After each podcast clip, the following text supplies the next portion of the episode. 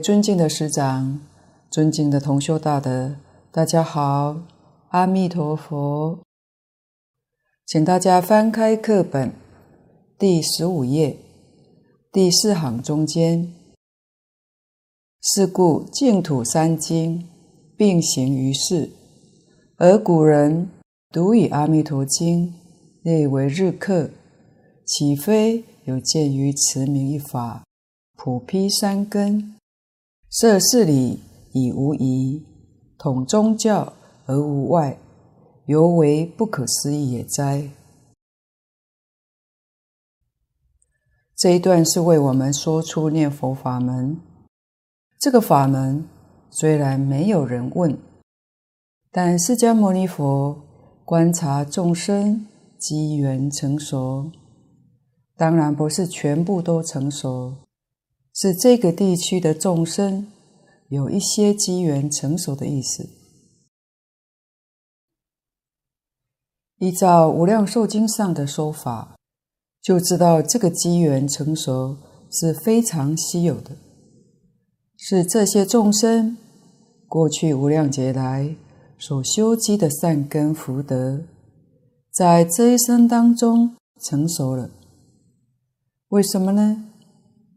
他才能够相信这个法门，才能够接受这个法门。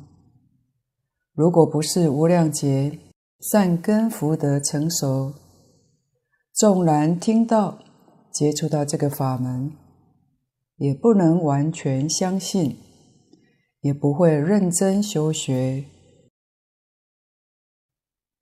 换句话说，他这一生当中不能往生。这就是没有成熟的人。真正成熟的人，接触之后就能接受，真正会做到不怀疑、不间断、不夹杂，这样子就是善根成熟的人。就像海贤老和尚的师父，只教他念这一句佛号。他老实听话，就这样念了九十二年，成就非凡。欢喜菩萨也不简单。道正法师当年在医院教他们母女开始念佛，人家他第一次念佛就可以念上七天七夜，只剩下一句佛号。真正善根成熟的人。就是他在这一生当中决定得生，也就是说，他在这一生当中决定做佛。所以，这个念佛法门，我们纵然劝很多人，很多人也不能接受，不能相信，那我们也不必灰心。为什么呢？因为他善根不成熟，佛都帮不上忙，那我们又怎么能帮得上呢？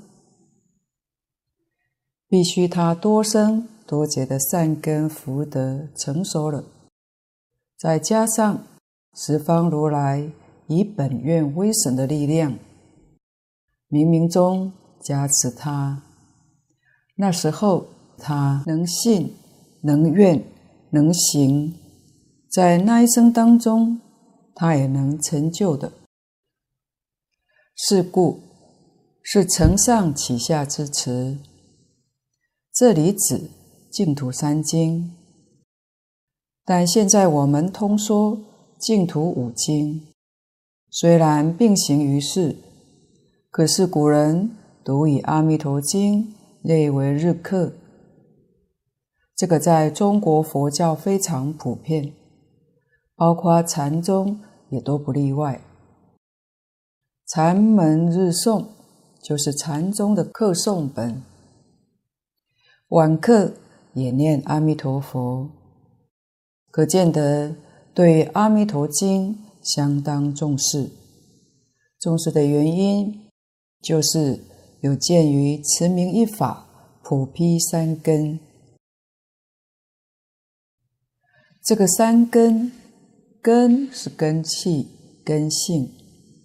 一般将众生的根性分为上、中、下三等，而这个法门，所有一切根性都能够修学，是不同于其他的法门。譬如在中国的禅宗，只有善根的人才有资格修。中下根性没有份。慧能大师在《坛经》里面就讲得很清楚，他所接引的人，就是他教的对象，是上上乘人，比大乘还要高。神秀法师所接引的是大乘人，六祖。所接引的是上上乘人，这就说明禅宗必须要上根的根器才能够修学。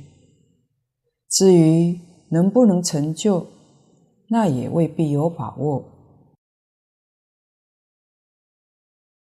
教下像华严、天台、法相、三论这些宗派，他们的对象。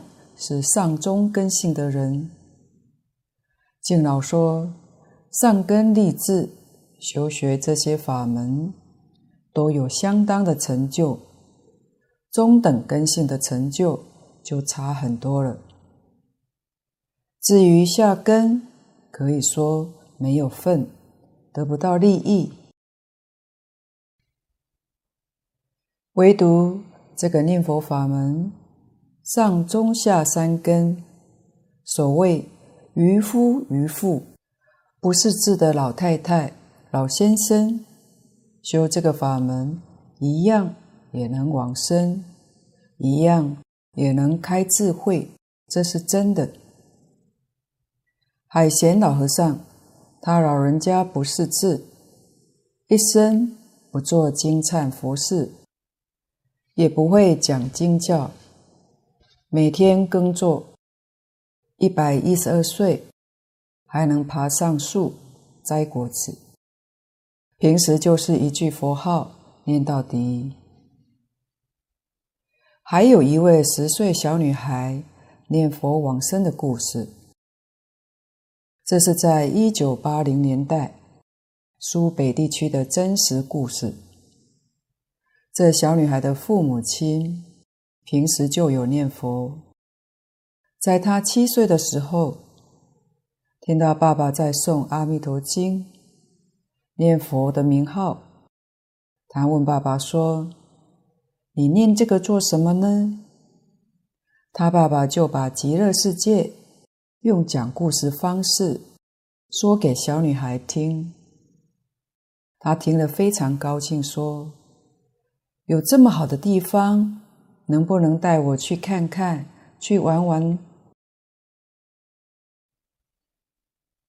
爸爸说：“我没有这个能力，阿弥陀佛才有这个能力。”爸爸告诉他说：“只要念阿弥陀佛，阿弥陀佛就会来带你去。”于是他就天天念佛，念了三年。那一年十岁了，有一天告诉他爸爸说：“明天上午十点钟，我要回老家了。阿弥陀佛会来接我，我要回到极乐世界。”小女孩没有生病，一切很正常。告诉她的爸爸，也请她爸爸的朋友、邻居。都来送他往生。第二天，爸爸真的照办，都把亲友找来了。大家都看到小女孩站在莲花上，身体已经转变成男生，就走了。后来，小女孩的爸爸也出家了，法号叫慧明法师。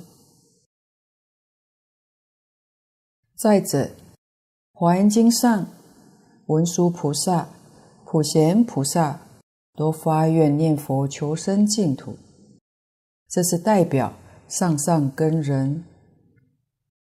往生传里面也记载，横州的王打铁，他是一位铁匠，不识字，一家四口，他一天不工作就没办法生活，所以非常的辛苦。有一天遇到一位经过的出家人，他请这位出家人。到店铺里面坐一下，供养他一杯茶水，向他请教说：“我的生活太苦，有没有方法让我离苦得乐呢？”这位法师就劝他念阿弥陀佛。法师说：“只要你好好的念，一定会有好处。”王铁匠也真听话。之后打铁，锤子打下去，一声阿弥陀佛，提上来，阿弥陀佛，风箱推进去，阿弥陀佛，拉出来，阿弥陀佛，就这样一天到晚念阿弥陀佛，念得很勤快。他太太问他说，打铁这么辛苦，在念阿弥陀佛不是更辛苦吗？王铁匠回答太太说：“不会，从前觉得很辛苦，现在念阿弥陀佛的时候都不觉得辛苦了。”这样持续念了三年，他不认识字，在他往生的时候，却说了一首偈子。叮叮当当，久炼成钢，太平将近，我往西方。铁锤再打一下去，他就在那里站着往生了。他并没有生病。街坊邻居大家看到非常受感动，看到他这么走法，这是非常的难得。是站着走的，像这一类是我们讲的下根之人、下愚之人，就是没有受过教育、没有读过书的。他临走之前说了一首偈，可见他开智慧了，确实破迷开悟，是开悟之后走的，走得那么潇洒自在。还有前面讲过的，台南将军乡老太太也是站着往生，他们都是预知时至。还有末学在欢喜菩萨一家人故事着作之中，提到欢喜菩萨与道正法师他们之间的故事，同修应该也不陌生。道正法师一系列的书感动无数人步入佛门。道正法师在观音菩萨成道日凌晨往生的。最后嘱咐念佛的心态很重要。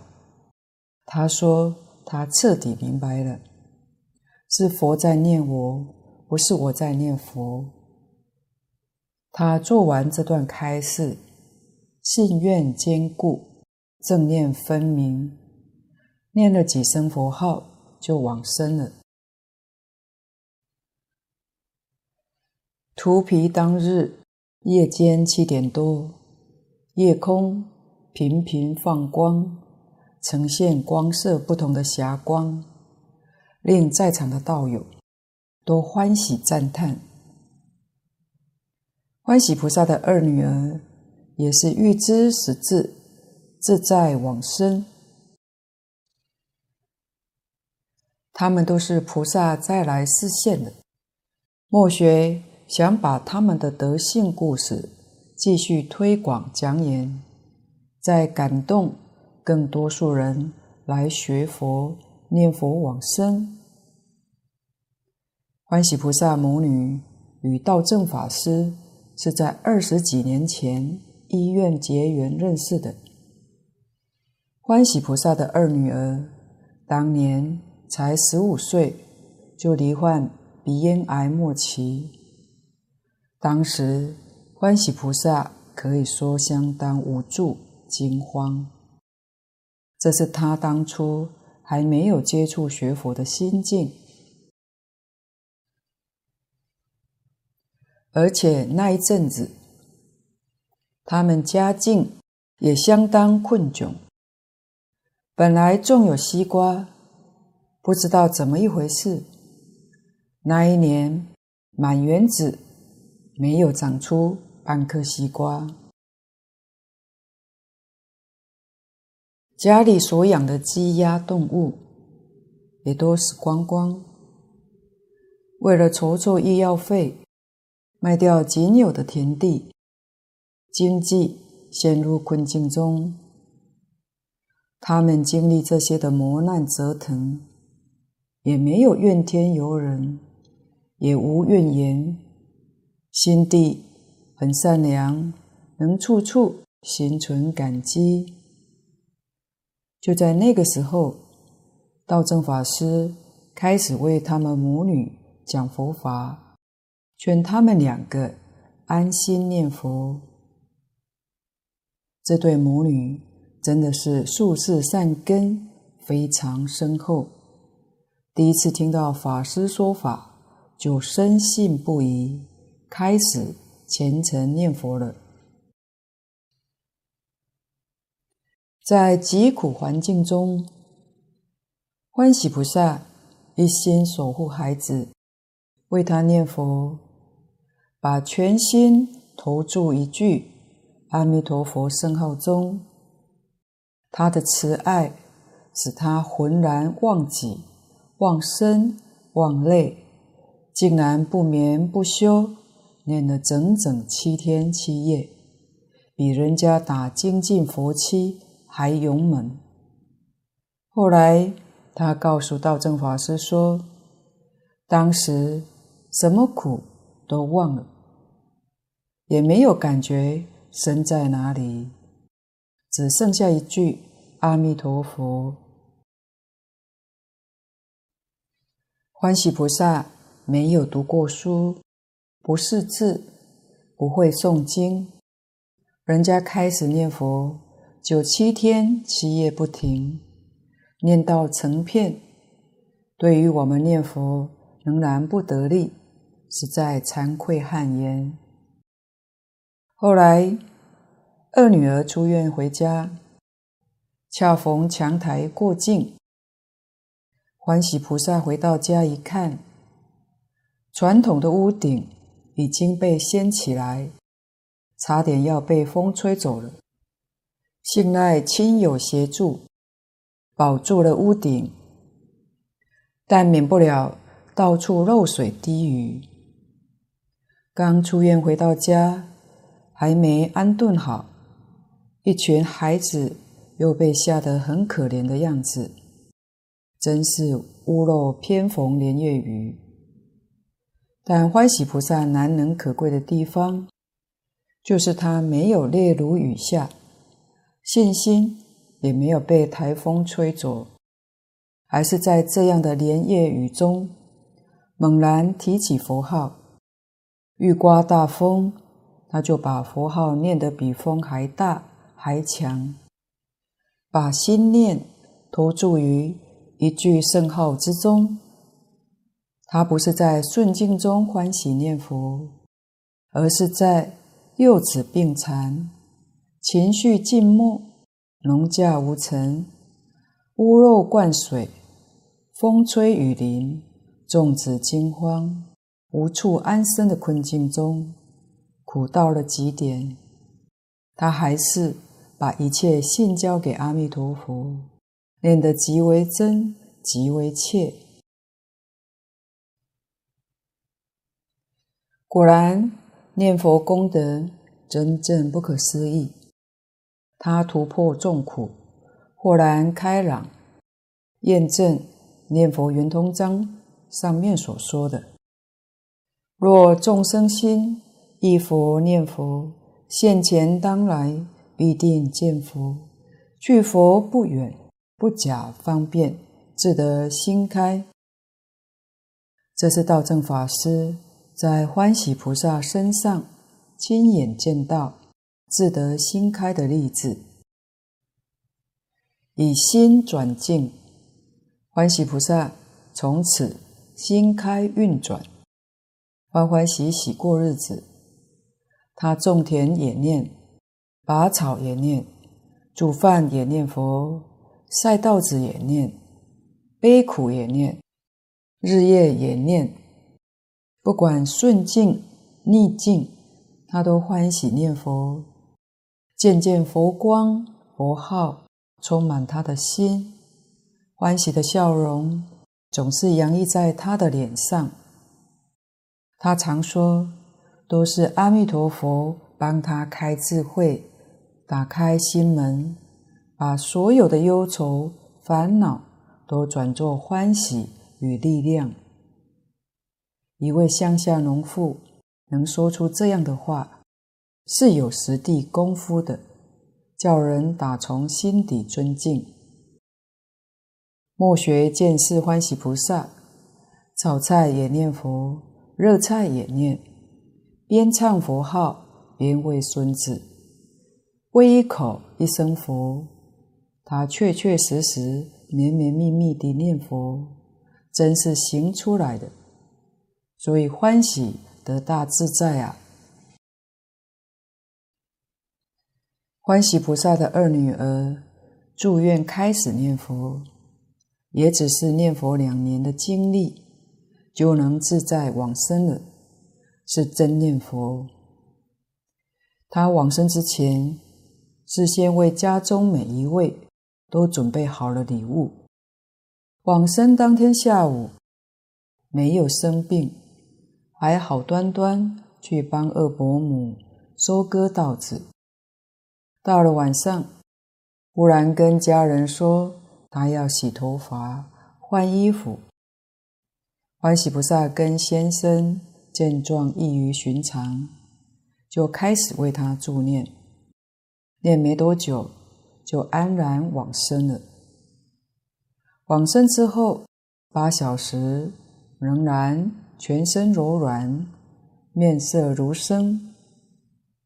所以以上这几则故事，都说明了持名一法普披三根的最佳模范榜样，也印证念佛法门是古人说的“若智若愚皆有份”。是男是女总堪修，男女老少通通都有份，通通都可以修的。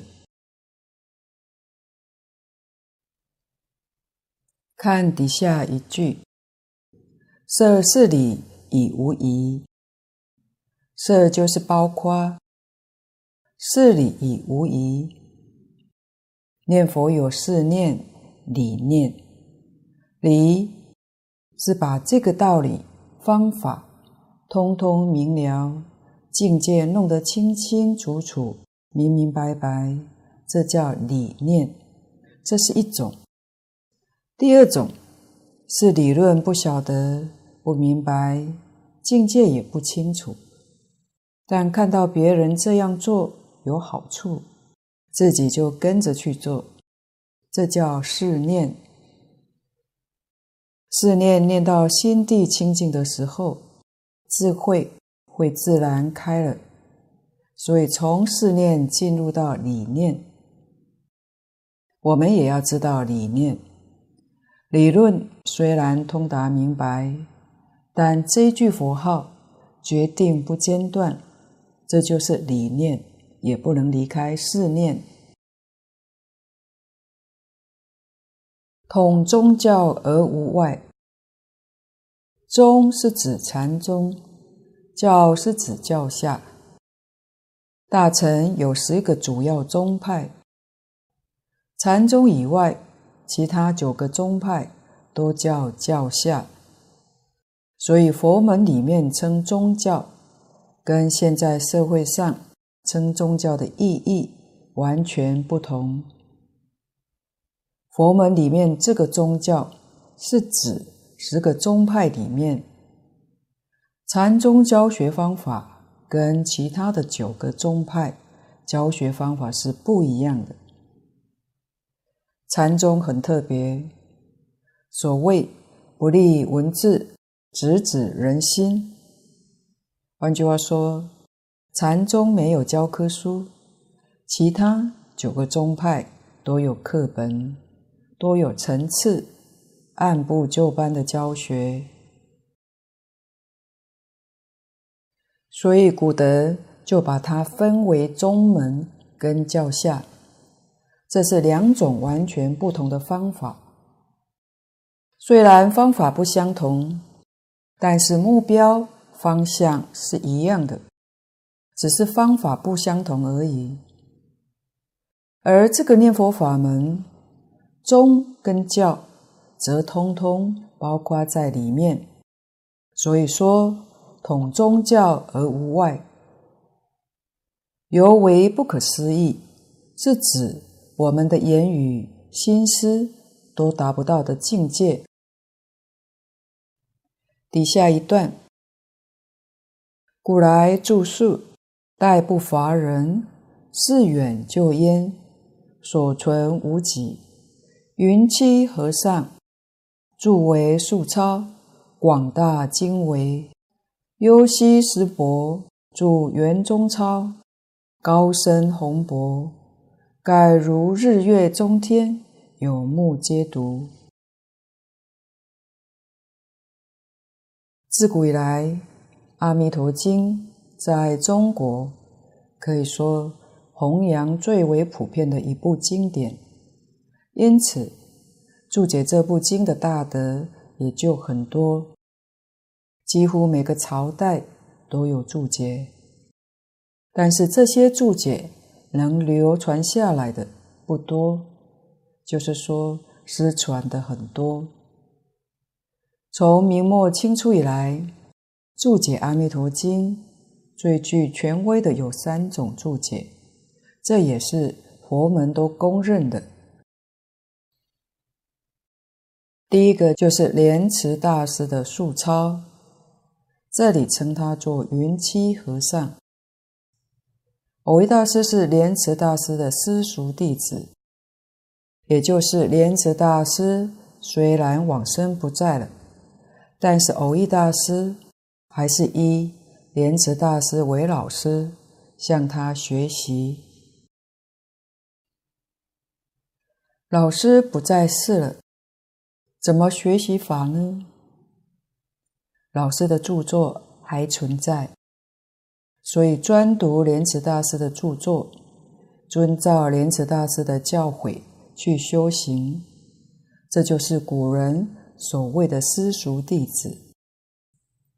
莲池大师是净宗八祖，蕅益大师学得相当成功，他也是一代祖师。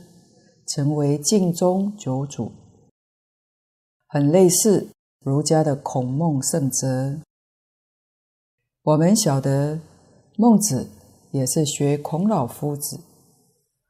孔夫子虽然已经不在世了，孟子学得很成功，所以尊他为亚圣，是指道德才智仅次于孔夫子。因此，孔子被尊为至圣。孟子比孔子晚生一百多年，其一生遭遇和孔子极为相似，是孔子之后将儒学尽力宣扬，并予以光大，后世儒家皆以孔孟并称。莲池大师。为《阿弥陀经》做的注解叫做《阿弥陀经素钞》，他是先作注，注就是注解经典的。他自己又觉得这个注解注得太深了，在当时可能没有问题，但怕后世学人对他的注解不太容易体会，于是婆心特切，就在著作抄。抄就是注解书的，换言之是注解的注解，现在称为书抄。书跟抄都是莲池大师自己做的。莲池大师的学生古德法师又著《阿弥陀经书抄演义》，演义是书抄的注解。换言之，书是注解经典的，抄是注解书的，演义是注解抄的。古德法师这一部等于三重的注解。古德法师是莲池大师的侍者，莲池大师的著作能够流传下来，得力于古德法师，所以蕅益大师赞叹书抄是广大经纬，广大表浩瀚，经纬是它所含的义理特别分明微妙，用得很恰当。第二个是优西大师的《弥陀略解圆中钞》，简称圆中钞。优西是地名，这是天台山优西高明寺传灯法师。这位老和尚跟蕅益大师的师父是师兄弟，所以蕅益大师称他为师伯。他晚年专修净土。专弘净土宗，优溪老和尚感应不可思议。每一次僧座讲《阿弥陀经》，都感到天月明空，听经的大众也都听到了。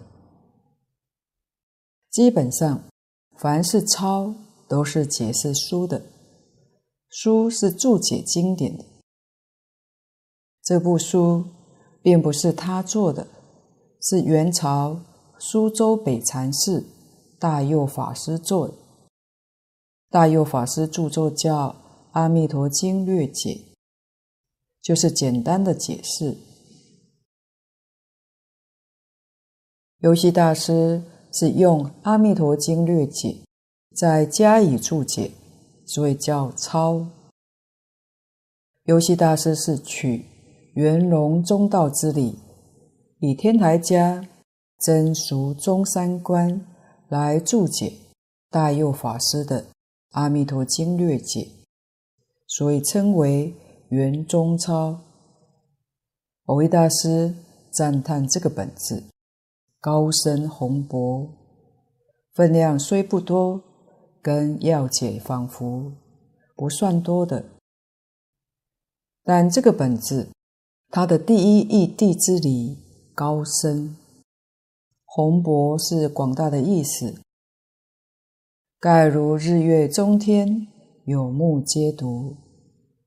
这是比喻这两部的注解，行于世界，如同日丽中天、月丽中天一样，凡有目者都能看到它的金灿光辉。换句话说，书抄太多了，太繁琐了；圆中抄又太深了，因此都不便于初学者的修学。所以他底下说：“特以文复义繁，边衙莫测，或自初机浅释，信愿难接，故复浮揣庸余，再述要节。”不敢与二翁竞译，亦不必与二翁强同。特以文复义繁，边衙莫测。这是说莲池大师跟优溪大师他们的注解，文字特别的丰富，义理特别的繁多，边衙莫测，不能测量这两部的高深。善根立志，素是有善根之人，当然可以从这两部得到利益。可是根浅的众生呢，善根浅薄的人恐怕得不到利益。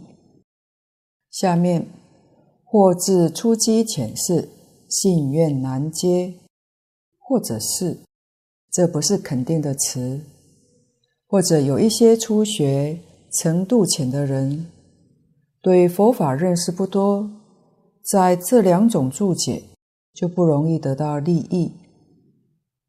阿弥陀经讲信愿行三资粮，如果三资粮很难得到利益，那么往生西方九品莲台难以上阶。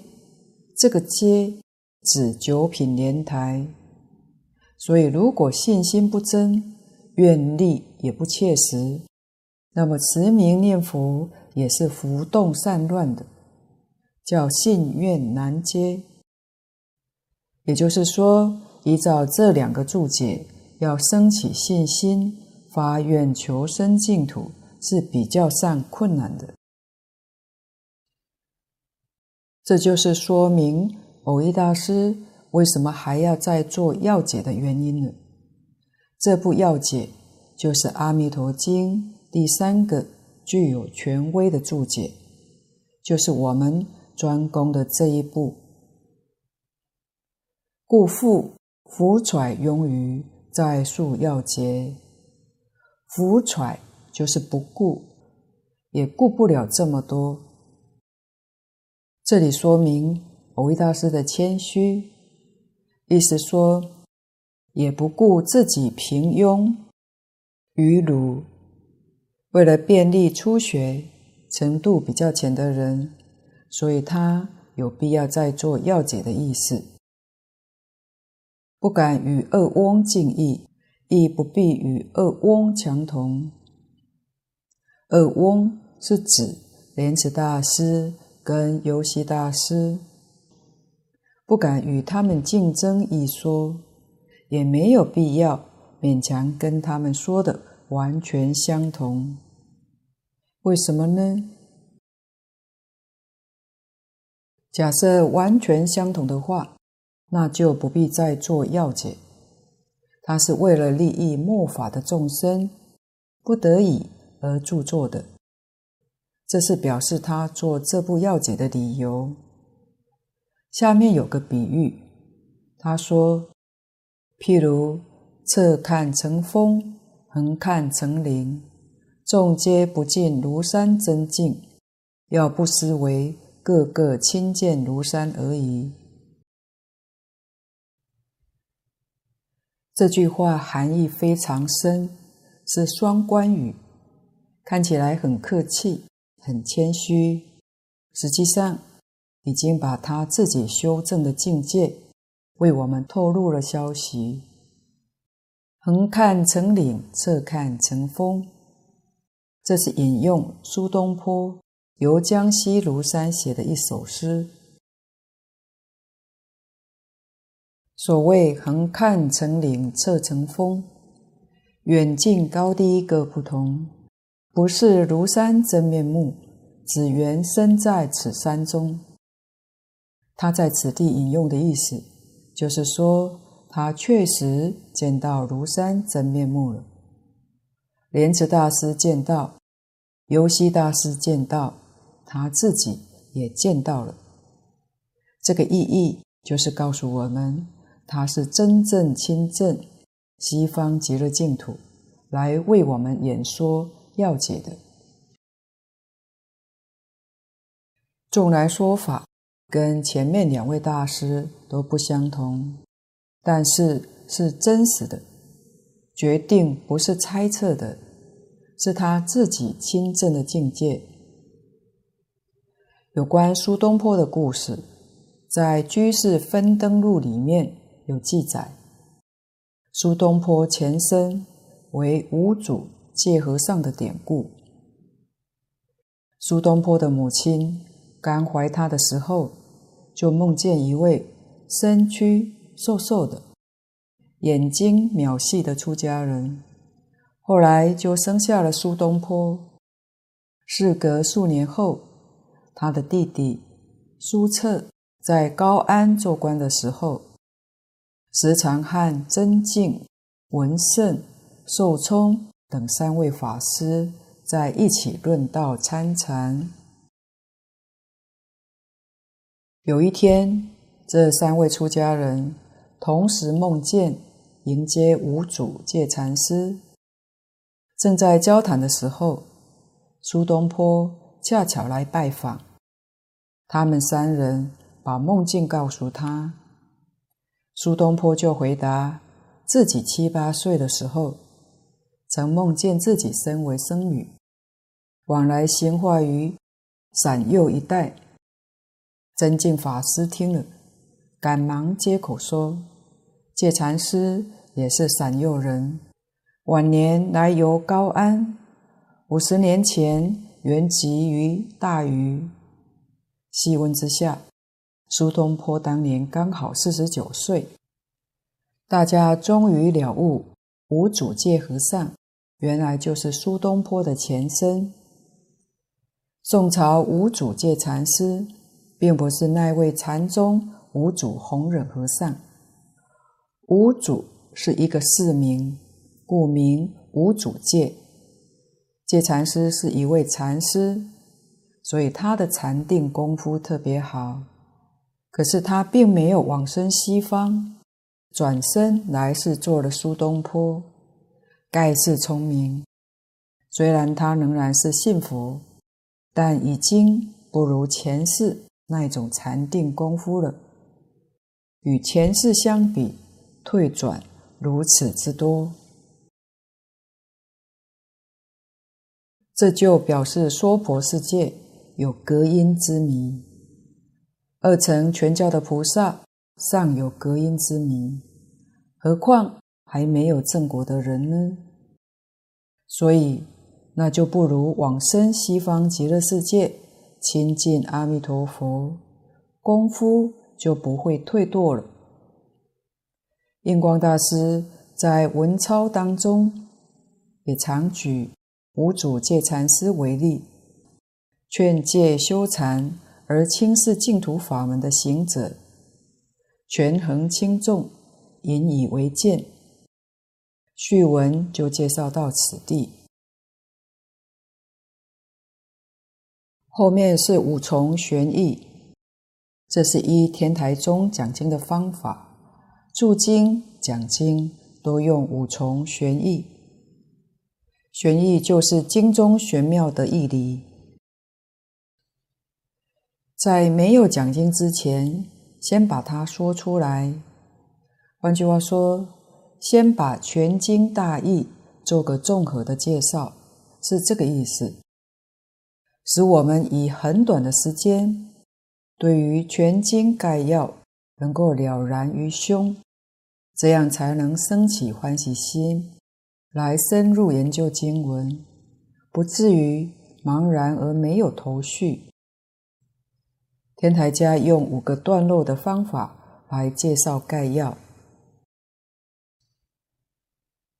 而贤首就是华严宗。他介绍一部大经的玄义，用的方法比天台家要繁琐，用十个段落，叫十门开启。当然，十个段落比起五个段落就繁琐多了。所以自古以来，纵然不是学天台的，讲经注经，也都喜欢用天台家的方法。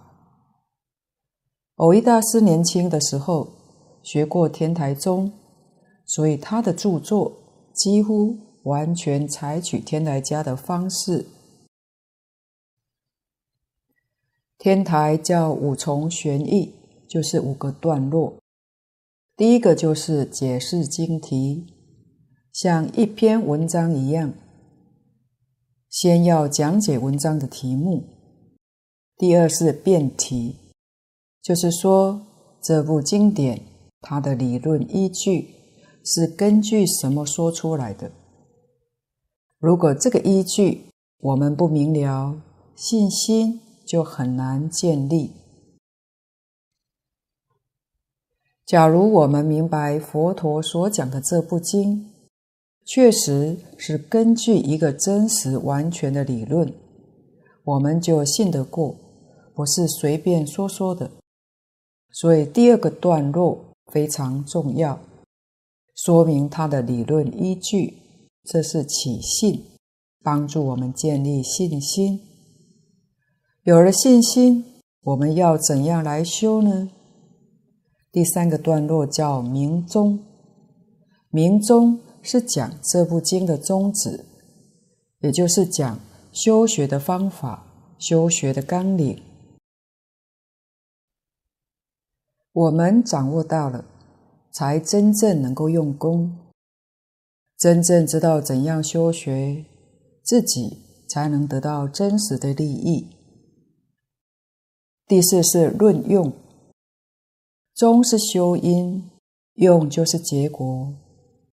我们依照这个方法修行，将来会得到什么样的结果，这一定要知道的。就是说，我们学习这部经典有什么好处，有什么用处？所谓学以致用，可见得佛法跟一般的玄学不一样，学了一定有用处。大家都知道，念阿弥陀佛，将来往生西方极乐世界，感觉上好像这个用处都是死了以后才能够有用。现在感觉好像没有用似的，其实是错误的。现在要是得不到好处，那将来的利益就渺茫了。我们在这部经典里面所学习的真实的受用，就现前也可以得到利益的。最后一段叫判教，判教是祖师大德。将释迦牟尼佛这么多的经论，给他做个分类，做个整理，使他深浅有一个次第，就是这部经典适合哪一类根性的人来学习。根性有上中下三等根性，或者是初学，或者是老修，好像排课一样。应该排在第几个学年？判教是有这么个意思。用这五个段落，将这一部经典的概要为我们介绍出来。今天的报告先到此地，如有不妥地方，恳请诸位大德同修不吝指教。谢谢大家，感恩阿弥陀佛。